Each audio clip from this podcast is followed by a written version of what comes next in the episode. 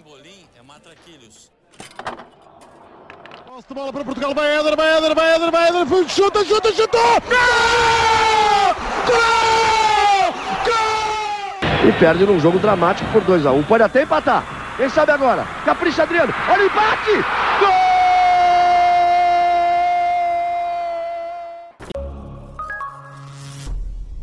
Viva! Sejam bem-vindos ao 21 fascículo da coleção Europa América, o programa diário do podcast Matraquilhos, que tem acompanhado o Euro 2020 e a Copa América 2021. Olá, Rui. Olá, Fregoso. Já estamos em julho uh, e já vamos. Uh, na, só estamos a caminhar para a reta final desta, desta nossa maratona, destes nossos fascículos. Uh, preparado para estes primeiros dias de julho? Sabes, quando tu fazes a pergunta preparada, a minha tentação é sempre dizer que não, mas, mas para esta pergunta até diria que sim. Muito Mestre bem. olímpico. Muito bem, então acho que também estás preparado para falar, se calhar, um bocadinho nesta primeira parte deste fascículo 21 da, dos quartos de final do Euro 2020, eh, que começam já amanhã, dia 2 de julho. Uh, amanhã temos um Bélgica-Itália e um Suíça-Espanha. Uh, depois, no sábado, teremos um Ucrânia-Inglaterra e um Dinamarca-República Checa, ou Chequia, como também se calhar deveremos começar a dizer, apesar, porque Países Baixos acho que já está entranhado, apesar de, à partida, não irmos dizer muito mais ao longo destes fascículos. Rui, uh, quando fizemos o, a divisão dos oitavos, uh, dissemos tudo ao lado, dissemos que o França-Suíça ia ser um jogo absolutamente aborrecido, sem grande história, por isso até, até temos medo, acho eu, de, de fazer alguns prognósticos, mas temos aqui uh, um conjunto de jogos que de, uh, nós fizemos palpites no início, mas uh, poucos são aqueles que em janeiro dissessem, olha, temos um Bélgica, Itália, Suíça, Espanha, Ucrânia, Inglaterra e República Checa, Dinamarca, probabilidade de nós dizermos que estávamos a falar de jogos de quartos de final do Euro 2020, eu diria que era bastante baixa, a não ser se calhar o Bélgica e Itália. Sim, esse é o jogo, é o jogo grande, podia ser uma final. Até certo ponto, não sei se não será mesmo, se não serão mesmo as duas seleções mais fortes até agora. Eh, de resto, pela ordem de jogos, eu diria que, pronto, quartos de final diria improvável, provavelmente para uns oitavos até calhava bem. Eu acho que é, correndo o risco de estar a repetir as, os erros de quando pensámos nos jogos dos oitavos, eu em minha defesa, e fui eu que pus a cabeça na, na guilhotina, mas a minha defesa disse que era aquele jogo que à partida me chamaria menos a atenção, não disse que ia ser muito desinteressante, portanto eu claramente não gosto de jogos bons, mas isso são outras conversas. Eh, para agora, eu acho que a Bélgica e a Itália têm claramente o, o efeito de toda a gente querer ver esse jogo, de ser só pudesses ver um é, só vias esse. Em sentido contrário, se não pudesses ver um, qual é que escolhias? É para... um, ui, se não pudesse ver um, eu arrisco no. Ui, não é fácil. Não é fácil, porque no Bélgica e Itália é o encontro maior cartaz, o Suíça-Espanha, Espanha é sempre um futebol que eu, que eu gosto de ver e depois da Suíça já nos ter dado esta surpresa ainda mais. O Ucrânia e a Inglaterra têm aqui uma seleção que tem dado jogos muito divertidos e a Inglaterra tem todo o potencial para ter um, um final dramático neste, neste europeu. Veremos se é já com a Ucrânia. O achei que a Dinamarca é um jogo que promete ser muito aberto, por isso eu até me inclinaria por não ver se tivesse de optar por algum pelo Suíça-Espanha. É como eu, como eu, como eu. E, mas por acaso, para este caso, até tenho um argumento interessante. Acho que seria sempre a minha escolha, mas entretanto, enquanto falavas, consegui construir um argumento interessante, que é os treinadores normalmente, vá, salvo honrosas exceções, dizem que preferem ganhar um 0 do que 4-3 porque é sinal que a defesa esteve bem. E aqui temos duas equipas que sofreram três golos nos 90 minutos dos jogos dos oitavos e, e acredito que, que, estão mais uh, insatisfeitos com a defesa do que com o ataque. Portanto, acredito que uma boa parte da mensagem é: ok, no ataque não precisamos mexer muito, mas temos de estar mais atentos na defesa, não podemos voltar a repetir os mesmos erros. E por isso, e por serem os quartos de final também, acredito que, que nesse aspecto estejam as duas um bocadinho mais receosas e depois de, da fartura vamos passar um bocadinho de fome de espetáculo. Não quer dizer que o jogo seja mau, mas comparando com os outros três, diria que é aquele que está na minha, na minha última posição. E uh, tendo em conta também o que vimos nos oitavos de final, achas, olhando para este estes, para este plano de quartos de final que há potencial dramático e de hum, entusiasmo, tal como houve com os jogos, principalmente os últimos jogos dos oitavos de final? Ou achas que aqui estas equipas já estão a chegar cada vez mais a uma fase decisiva? Muitas delas têm uma oportunidade única para chegar a umas meias finais e os jogos tende, tenderão a ser um bocadinho mais fechados. Eu diria que depois de, de veres a luz, não é um pirilampo que te vai fazer achar que, que está a eliminar alguma coisa. Portanto, depois dos oitavos que tivemos, sobretudo daquele dia louco, diria que não vamos atingir esse nível e por isso qualquer emoção que possa existir vai-nos vai -nos saber sempre a pouco. Ainda assim, o Bélgica e Itália, der por onde der, é uma espécie de Inglaterra-Alemanha, desce por onde desce, aquele, aquele jogo ia ser interessante e com história interessante. Estou muito curioso para o Ucrânia-Inglaterra, até porque, pelo que li hoje, depois não, não abria fundo o tema, mas parece-me que praticamente não podem, quer dizer, poder podem, mas vai ser muito difícil haver eh, uma boa quantidade de ingleses nas bancadas devido às regras de quarentena. Eh, portanto, eu acho que a história mais ingrata seria a Inglaterra conseguir finalmente vencer a Alemanha em Wembley, viajar para Roma e numa altura em que já está, lá está, como nós falámos, tem a, a rainha na barriga e agora a ser eliminados com a Ucrânia quando ninguém o fazia prever. Portanto, eu diria que esse jogo tem potencial de dramático curioso caso a Inglaterra venha a sofrer, uh, sofrer para, seja para passar, seja sofrer e acabar eliminado. A Chequia e a Dinamarca, eu não estou convencido com a Chequia ainda. A Dinamarca está a entranhar-se até pela história bonita, bonita e interessante, tendo em conta tudo aquilo que já se passou. Acredito que pode, que pode neste momento, até que podem chegar à final, e isso também seria bastante curioso. Portanto, diria mesmo que é, que é por aí. Potencial dramático existe, é preciso que alguns ingredientes sejam cumpridos, mas não, nunca fiando, não vão pelas minhas palavras e tal como eu, olhando para os jogos sempre possível para ver o que é que virá de cada um. Achas que há de, devemos de acrescentar mais nesta antevisão, até olhando um bocadinho mais para os dois jogos de, de amanhã, o Bélgica, a Itália, Suíça, Espanha, uh, porque depois o Ucrânia, Inglaterra e a Chequia, Dinamarca poderemos falar se calhar até amanhã, dependendo do que os jogos nos derem, uh, os dois de amanhã, mas não sei se queres acrescentar mais alguma coisa. Um pequeno palpite, que também te peço, eu quero dar e quero pedir-te, que é aquilo que nós achamos que vai ser a final e aquilo que nós gostávamos que fosse a final. Eu gostava que fosse um Bélgica e Dinamarca. Acho que vai ser um Itália e Inglaterra. Curioso. Um, o que é que eu gostava? Curioso porquê? Eu acho que há um potencial para a Inglaterra não chegar à final muito grande. Já estão, já estão a abusar da sorte. Mas uh, ainda nem sofreram um okay. gol. Mas um, eu gostaria muito de ver um Dinamarca Espanha na final. Okay. E, um, e acho que a final será Espanha-Dinamarca. Portanto, só muda, só muda as bolinhas do sorteio qual é que sai primeiro, é isso? Não, não é por isso, não é? Portanto, a Espanha-Dinamarca, porque a Espanha está de um, de um lado do quadro, salvo erro. Mas, mas eu, eu, estou convencido que esta poderá ser a final e pode ser uma final muito, muito, muito, muito interessante. Quer, dizer, eu também posso dizer uma coisa, mas eu não posso. Eu não, a final que eu desejaria, se calhar, era um Inglaterra-Dinamarca, mas é impossível porque estão no mesmo lado. Por isso, um, um, a Itália também tem. Uh, também, também seria interessante, mas eu aposto mais na, na Espanha-Dinamarca. Sabes que tu foste tão. Eu, ao menos, ainda consegui bater aqui a várias capelinhas, mas tu foste tão incisivo num Espanha-Dinamarca que já sabemos como é que vai ficar o jogo amanhã e como é que vai ficar o jogo no sábado. Mas pronto, as pessoas, as pessoas já percebem. Eu acho que as pessoas até gostam, as pessoas até preferem que nós falhemos para. É, Peço é- desculpa é, a todos os espanhóis e a todos os dinamarqueses, mas hum, é vida.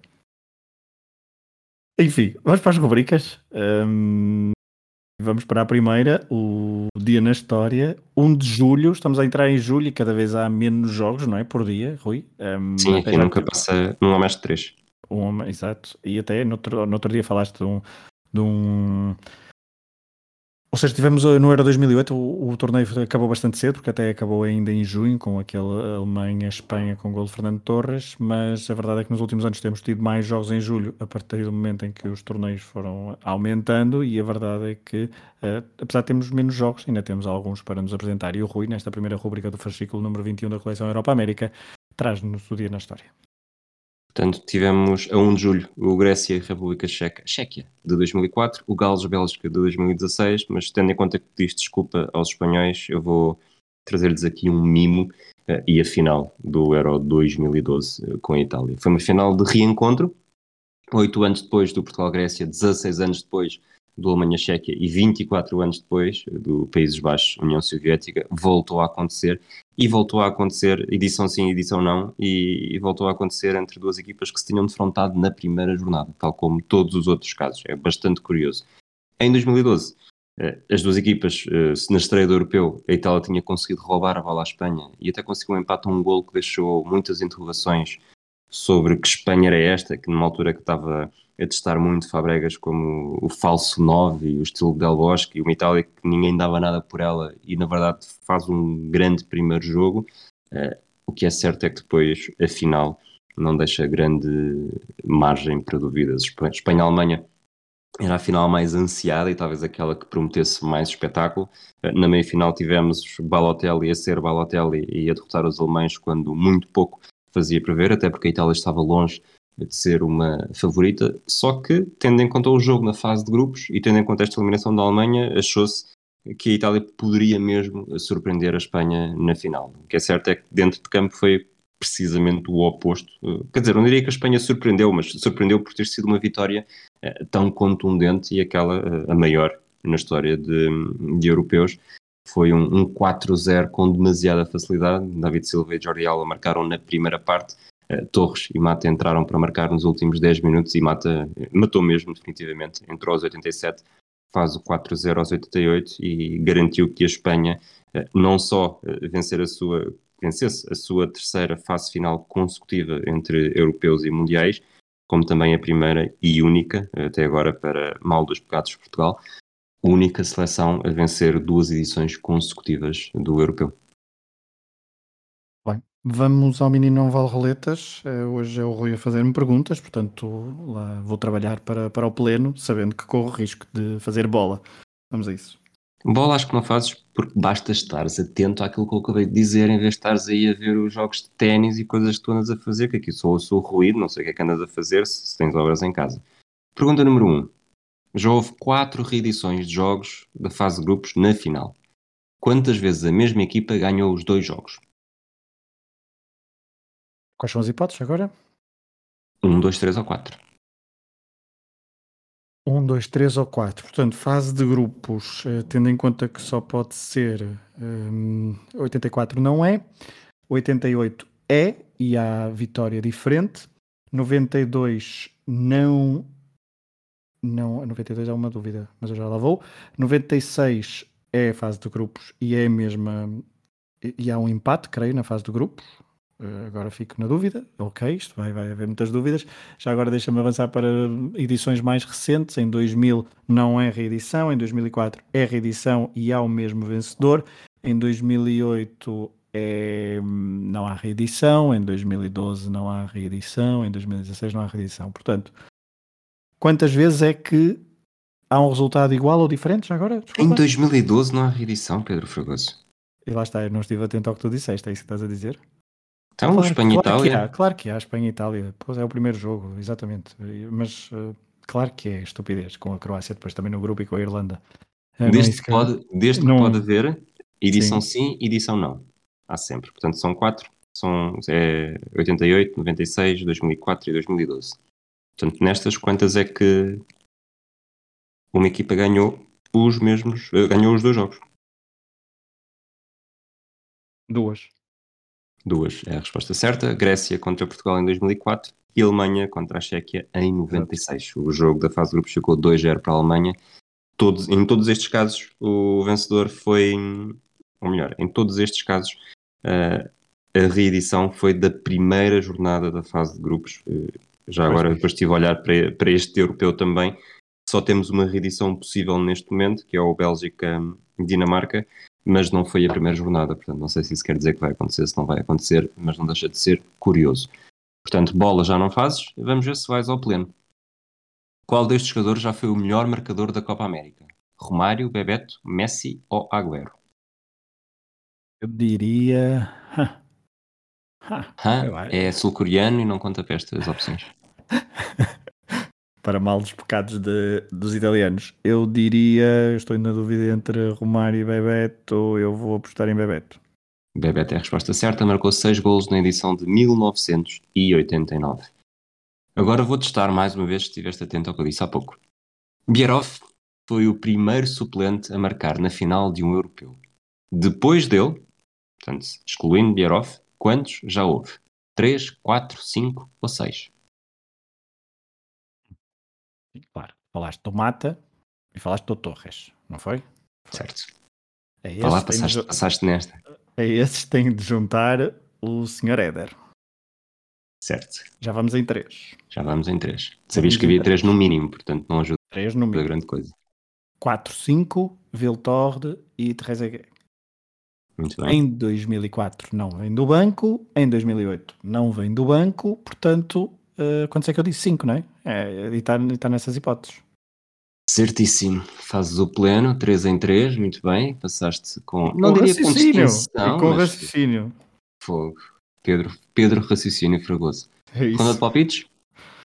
Ronda de palpites. Um, na ronda de palpites, para amanhã voltamos a palpitar, não é? Porque tivemos aqui um interregno de dois dias e, um, e agora vamos palpitar a ver se a classificação muda nos próximos dias. Temos quatro jogos, começando pelo europeu.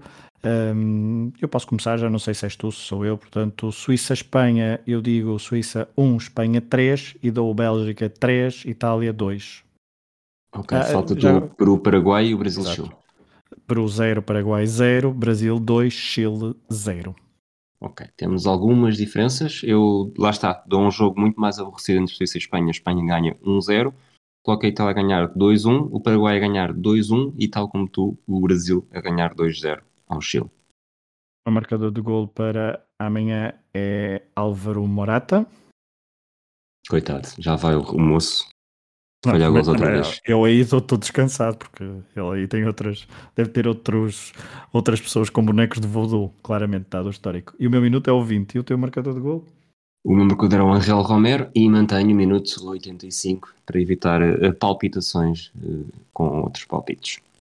Jogo na história? Muito bem, jogo na história. Amanhã há um Suíça-Espanha, Espanha-Suíça, e hoje estamos, a, hoje estamos a falar muito de Espanha, por isso eu vou continuar a bater nesta tecla. Foi a 16 de junho de 2010, em Durban, ou seja, no Mundial de que a Espanha acabou por ganhar, mas a Espanha começou muito mal e começou por perder frente à Suíça de Otmar Hitzfeld por 1-0, golo de Gelson Fernandes. Nessa seleção da Suíça havia nomes até bastante conhecidos, do, um nome bastante conhecido do futebol português, para além de Gelson Fernandes havia Diego Benaglio, uh, mas do lado espanhol, uh, depois da tal vitória que o Rui há pouco falou sobre no Europeu de 2008 eh, frente à Alemanha, quando estávamos na época do Barcelona de Guardiola em todo o seu esplendor, Vicente Del Bosque, que, sucedia, que havia sucedido então a Luís Aragonés, preparava-se para tentar, uh, com este estilo de jogo que ficou mundialmente conhecido como tiki-taka, preparava-se então, com muita base do, do Barcelona de Guardiola, atacar o Mundial de 2010 na África do Sul, um, um, um, torneio que a Espanha nunca tinha vencido e que um, eh, normalmente em, com, em uh, mundiais organizados fora da Europa, as seleções europeias sempre tinham bastante dificuldade. Vicente Del Bosque entrou então na. O, o, a Espanha foi das últimas, uh, se não a última equipa a entrar em campo neste Mundial 2010, estava no grupo H, portanto, um, um grupo também onde tinha as Honduras e a outra equipa que eu agora me perdi aqui, mas acho que é o Chile, exatamente, que depois poderia ter cruzado com o grupo de Portugal. A Espanha, sim, essa cruzou com Portugal nos etapas de final, mas já lá vamos. A Espanha, então. Uh, apresentou a sua, a sua melhor equipa na altura, Vicente Del Bosque, Iker Casillas, uh, Sérgio Ramos, Puyol, Piquet, Capdevilla, Xabi Alonso, Sérgio Busquets, David Silva, Iniesta, Xavi e David Villa.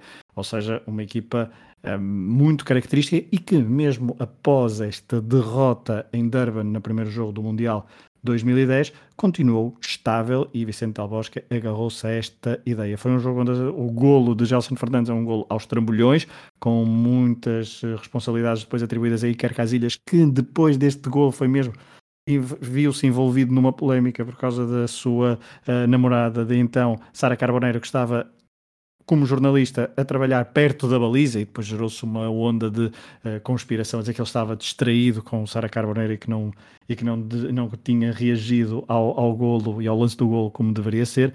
Mas então um, ehm, a verdade é que a Espanha entrou muito mal no Mundial, que entrou muito mal, perdeu por um zero no Mundial, que depois venceu praticamente todos os jogos importantes por um zero. Portugal que o diga, mas também, claro, que depois uh, Paraguai, Alemanha na meia-final e Holanda com um, ehm, Países Baixos, claro. Países Baixos então na, no prolongamento com o célebre gol de Iniesta já perto dos 120 minutos. E esse Mundial de 2010, no meio dos dois europeus que falávamos há pouco, 2012 e 2016, uh, 2012, 2008 e 2012, exatamente, uh, foi coroada, então a Espanha conseguiu coroar-se com o Mundial de 2010, mas tudo começou aos trambolhões literalmente, porque o gol da Suíça de Gelson Fernandes foi bastante caricato e a Espanha tremeu uh, para o resto da competição, mas uh, Vicente Del Bosque não mudou de ideias, manteve praticamente sempre a mesma equipa e foi campeão mundial. Muito bem, avançamos então para a figura da Copa América. Como prometido, é hoje é a última seleção, o Haiti, de todas as seleções que participaram na Copa América, era mesmo a única que faltava, faz uma única presença na Copa América do Centenário em 2016, chega lá porque vence o jogo do playoff contra Trindade e Tobago e está no grupo com o Brasil, Equador e Peru. Perde com o Brasil por 1-0, perde com o Equador por 4-0 e no meio acaba por ser a única seleção que perde com o Brasil nesta Copa América, Copa América de 2016, dois anos depois do Mundial de 2014, e o Brasil ganha ao Haiti por 7. Essa curiosidade de ser a única vitória depois da derrota que marcou a vida de milhões de brasileiros. O Brasil marca 7 gols, não há assim grande surpresa, mas quem é que consegue o gol maravilha do Haiti, na altura o 5-1? Eh, um jogador chamado James Marcelin. Estive a ver vários vídeos no YouTube durante o dia para perceber exatamente como é que este nome se diria, portanto agora se me assim, vou manter assim até ao final. Esta, esta seleção do Haiti era orientada por um francês, sem grande surpresa, digo eu. Tinha jogadores que, atuavam em campeonatos da Argentina, da Bélgica, da França, do Haiti, naturalmente, da Índia, da Polónia, de Portugal, da Roménia, da Suécia, da Suíça, aliás, da Turquia, do Vietnã e dos Estados Unidos. E James Marcelin era um dos seis que estavam nos Estados Unidos. Não na Major League Soccer, mas nos Carolina Railhawks, onde tinha chegado numa troca promovida por uma equipa de Fort Lauderdale. Portanto, não era necessariamente uma grande estrela.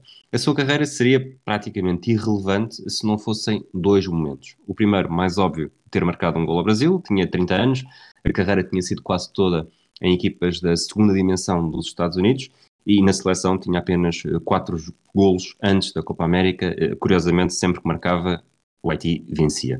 O gol ao Brasil aconteceu precisamente no único jogo em que marcou e a equipa não venceu, numa jogada em que Alisson defende para o lado e está lá a aparecer ao segundo posto Marcelino para fazer o golo histórico.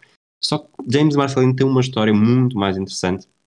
O outro momento, não necessariamente o, o associado à carreira desportiva dele, mas à sua vida e à história do Haiti, porque no final de 2009, em dezembro, ele assina pela primeira vez com uma equipa dos Estados Unidos, com os Portland Timbers, um mês depois, uh, ele assina mesmo no final do ano, uh, no início de janeiro, o anúncio do, da contratação ainda não tinha sido feito e ainda não tinha sido feito quando ele estava no Haiti, em casa da irmã, quando se deu o terremoto trágico que matou centenas de milhares de pessoas. Marcelino estava ao computador num prédio, o prédio desabou, ele durante uma semana uh, ninguém soube dele, chegou a ser dado como morto, os dirigentes dos Portland Timbers não conseguiam saber dele, nem sequer anunciaram na altura a transferência, porque lá está, uh, não havia nenhuma garantia que estivesse vivo ainda. Uh, James Marcelino passou três a quatro semanas a dormir na rua, como muitos outros haitianos, com medo que pudesse haver novos terremotos. Não houve. De facto, conseguiu finalmente entrar em contato com, com, os seus dirigentes, arranjou uma forma de sair do Haiti em segurança e, e quando as coisas já pareciam estar num longo processo de recuperação, mas pelo menos mais seguras, e faz então a carreira em equipas de segunda linha dos Estados Unidos, até precisamente nos Estados Unidos, marcar aquele gol que é possivelmente o gol mais importante da sua vida. Uma história com um final feliz, eh, aqui na figura da Copa América, então, sobre uh, James Marcelin do Haiti. E agora vamos para terminar o episódio com a habitual uh, viagem de comboio Interrail pela Europa do futebol. Hoje paro em Riga, capital da Letónia, esta antiga República Soviética que declarou independência logo no início da década de 90 do século XX, foi a primeira ex-república soviética a apurar-se para uma fase final de um grande torneio de futebol masculino, o Euro 2004, em Portugal.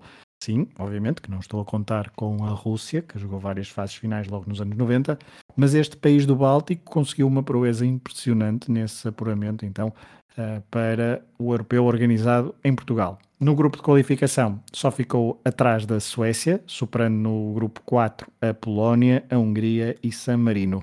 Depois veio a épica, a épica eliminatória de playoff frente à Turquia, que no Mundial 2002 tinha ficado em terceiro lugar. Os letões venceram em Riga e empataram em Istambul. O herói foi Marin Verpakovskis. Mas esse apuramento da Letónia tem um outro nome ainda mais importante, Skonto FC. Quem viu futebol nos anos 90 certamente se lembra de ver resultados de algumas competições europeias e ver o nome Skonto Riga, o principal clube letão da cidade e do país no pós-independência. O Skonto nunca conseguiu apuramento para a fase de grupos da Liga dos Campeões, embora tenha dado, por exemplo, muita luta ao Barcelona ou ao Chelsea, por exemplo, em duas, uh, em duas épocas distintas. Na Taça UEFA ficou sempre pela primeira ronda quando lá chegou vindo da fase de qualificação, Perdeu com Nápoles, Lech Poznan, Spartak Moscovo, Valladolid, Dinamo Moscovo e Vitzev Los, ou seja, nunca conseguiu passar a primeira ronda. E porquê que o Seconto Riga, por exemplo, nunca foi à taça das taças um, nestes anos 90, embora tenha vencido algumas taças da Letónia?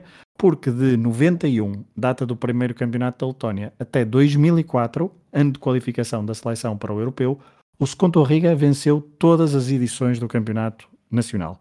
Todas significa 14 vezes. E 14 vezes significa recorde europeu no futebol masculino, apenas igualado pelo Lincoln Red Imps de Gibraltar, que entre 2013 e 2006 também venceu 14 campeonatos consecutivos. E sabem quem é que também venceu 14 títulos nacionais da Letónia? Alexander Starkovs, treinador do Seconto durante aquelas temporadas e que depois foi o selecionador responsável pelo apuramento para o Euro 2004. Portanto, estamos aqui a falar de um treinador lendário nestas terras. Na altura do apuramento para o europeu em Portugal, dizia-se que a equipa da Letónia era uma versão adulterada do Seconto. Se olharmos para os 23 convocados, nove jogadores eram do clube da capital naquela data, mas se formos ver o percurso dos restantes 14 jogadores, verificamos que apenas quatro nunca tinham trabalhado com Starkovs no Riga. Por alturas do Euro 2004, já muitos estavam, por exemplo, em bons campeonatos, como é o caso de Verpakovskis, Igor Stepanovs, Marian Spahars ou Yuris Leisens. Dificilmente na história dos campeonatos da Europa vimos uma seleção tão influenciada por um clube. A hegemonia do Seconto no futebol letão deu a oportunidade perfeita para que a seleção pudesse atingir uma fase final e logo ainda num europeu a 16. Nunca mais conseguiu repetir o feito, mas espera que este alargamento dos europeus possa um dia fazer com que consiga um novo bilhete para uma fase final. Em Portugal, quase que surpreendiam a Alemanha, empatando no Bessa num jogo sem golos, mas os homens de Alexander Starkovs não saíram de Portugal sem golos por festejar. Logo no primeiro jogo, em Aveiro, onde este Interrail começou, desde já, Verbakovskis, quem mais, inaugurou o marcador no jogo frente à República Checa, que acabou por vencer por 2-1. Esse golo foi o único até agora da Letónia na história das fases finais de europeus. Já o Seconto Riga não existe mais. Eu sei que tenho falado muito de clubes que deixaram de existir, mas o Seconto é mais um caso. Problemas financeiros levaram o antigo dominador do futebol letão à falência. Depois dos 14 campeonatos consecutivos, só voltou a conquistar mais um, em 2010, tendo depois o desaparecimento ocorrido em 2016. Mas é em Riga que temos o novo denominador denominador, não, dominador do futebol letão. O Riga FC venceu em 2018, 2019 e 2020 e talvez tenha como objetivo chegar aos 14 ou mesmo aos 15 títulos consecutivos. Só que o recorde do Seconto está em perigo e vem da Bulgária.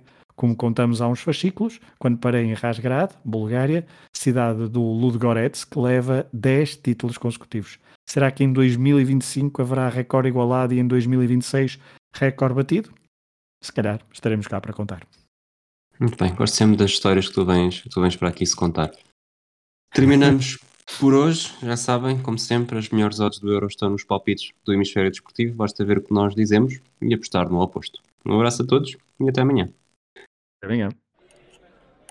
Pimbolim é matraquilhos. Posse de bola para Portugal, vai Éder, vai Éder, vai Éder, vai Éder, chuta, chuta, chutou! Gol! Gol! Gol! E perde num jogo dramático por 2x1. Um. Pode até empatar. Quem sabe agora? Capricha Adriano. Olha o empate! Gol!